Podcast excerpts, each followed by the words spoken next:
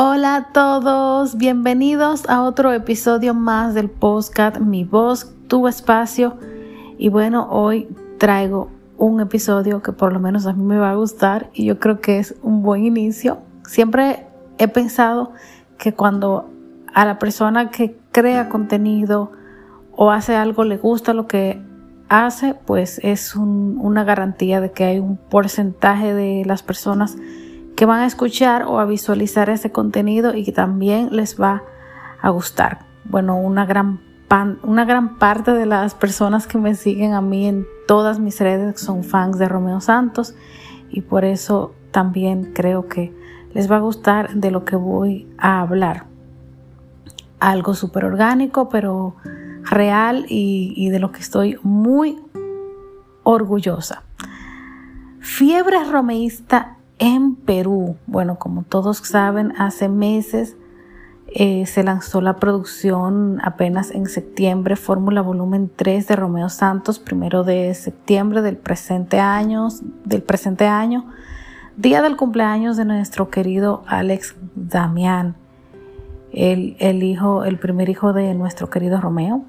Entonces, ese fue un día especial por partida doble y ya eh, desde entonces empezó un run run en las redes sociales, un sonidito por ahí de que Romeo se presentaría en Perú. Yo me confieso y me declaro culpable de ser una de las primeras personas que puso en duda ese, ese sonido que, hubo en todas partes. Eh, me refiero a páginas de eventos, revistas y y muchas páginas que aparecían que anunciaban que pronto Romeo se anunciaría, se presentaría en Perú. Porque todas las giras de Romeo Santos desde Aventura pues tienen la característica de que por lo general la gran mayoría empiezan en Estados Unidos y finalizan en República Dominicana, o sea, aquí donde estoy yo. Entonces, eh, hubo ese sonido en los chats que yo manejo porque soy presidenta de un club de fans, pues expresé que, que era bien difícil. Entonces era bien difícil que iniciara en Perú. Y hasta que llegó el momento en el que Romeo subió una foto, preguntó que dónde creen que iniciaría la gira, puso varias banderas, la primera era Perú y yo dije ahí, yo dije, wow, ahora, ahora sí se está poniendo buena la cosa. y después subió una historia con la bandera de Perú, lo que en gran parte fue como una confirmación. Y ya luego, el día 15 de este mes, noviembre, se pusieron a la venta las entradas para el el primer concierto, lo único que había en ese momento, si mal no estoy, es el 10 de febrero. Entonces se vendieron las entradas en menos de 5 horas. Y lo que es más grande todavía es que automáticamente se venden todas las entradas porque entraba, las personas entraban a la página y había 200 mil personas delante de ellos. Gracias a Dios que esa fila es virtual, porque imagínense ustedes. y ya automáticamente se venden todas las entradas. Se pone una segunda función para el día 11 de febrero y se vendieron todas las entradas en menos de 24 horas para dos conciertos de un estadio en el que hay capacidad para aproximadamente 46 mil personas o 43 mil. Yo he estado indagando. Si ustedes tienen el número exacto, me, me lo pueden dejar en los comentarios o me pueden buscar, buscar en mis redes sociales y decirme, mira Elvia, acá ven tantas personas, porque hay personas que me dicen que son 46 mil, otras que son 43 mil. El punto es que la demanda es una cosa increíble porque le triplica la cantidad y yo me voy más lejos, es más que triplicarle yo creo la cantidad de, gente queriendo comprar es más grande que, que, la capacidad del estadio.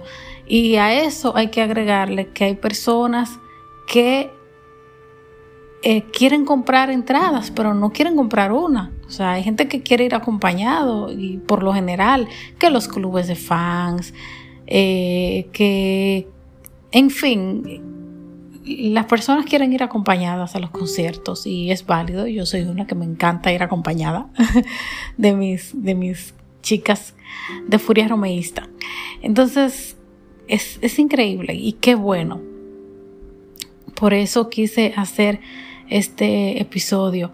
Es increíble como muchas veces en otros países un artista es más yo no diría más, pero sí es muy, muy aclamado y muy, muy valorado y que en el país de donde esa persona es descendiente, como es el caso de Romeo Santos, mucha gente esté pidiendo su retiro, gente incluso de los medios de comunicación o gente que se anima sin manejar un tema de logística, de números, de ventas, a decir qué tan eh, potente es una producción en cuanto a escucha.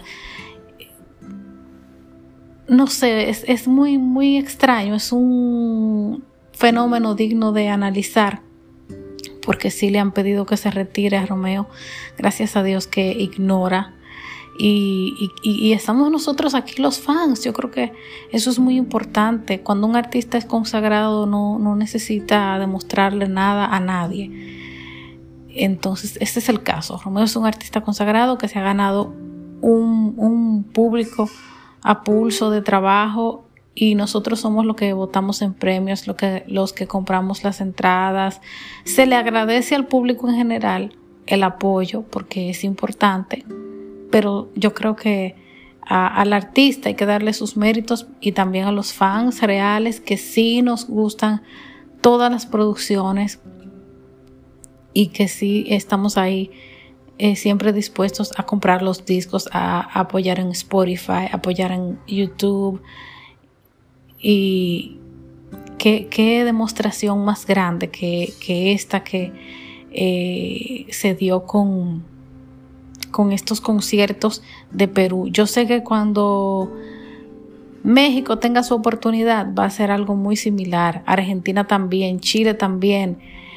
Ecuador, El Salvador, Honduras, Costa Rica, Panamá, porque hay que agregar a todo esto que hace mucho que Romeo no va a, ciertos países. De hecho, desde eh, Golden, porque después vino la pandemia, vino la gira del pueblo con Utopía, después vino la pandemia, después vino la gira de aventura, la gira inmortal, que no fue una gira mundial y yo diría que producto también de todo esto que estábamos pasando, estábamos limitados, restringidos y eso evitó que que fuera lo que, lo que tenía que ser la gira de aventura, pero ya con Fórmula Volumen 3 eh, se cubren esos países y como han tenido tanto tiempo de abstinencia, yo diría, de espera, ocurre que, que, que la gente está súper, súper eufórica, emocionada y no es para menos. De hecho, cuando a nosotros nos tocó en el 2021, asistir a la gira inmortal de aventura y cuando digo nosotros me refiero a República Dominicana, también hubo que poner una segunda función porque de igual manera se vendieron las entradas como dicen popularmente como pan caliente. Así que fiebre romeísta en Perú es lo que hay. Y yo les quise comentar un poquito acerca de cómo se dio toda esta cronología y de lo feliz que me siento. Bendiciones para toda mi gente linda de Perú. Mi gente, Gracias, gracias por escuchar. Sigan las redes sociales de Mi Voz, Tu Espacio, mis cuentas personales. En Twitter estoy e Instagram como Linda-de-Romeo. En Facebook Elvia Arilfa Domínguez Díaz. Muchísimas bendiciones y muchísimas gracias por escuchar este podcast que es realizado con muchísimo cariño. Hasta la próxima.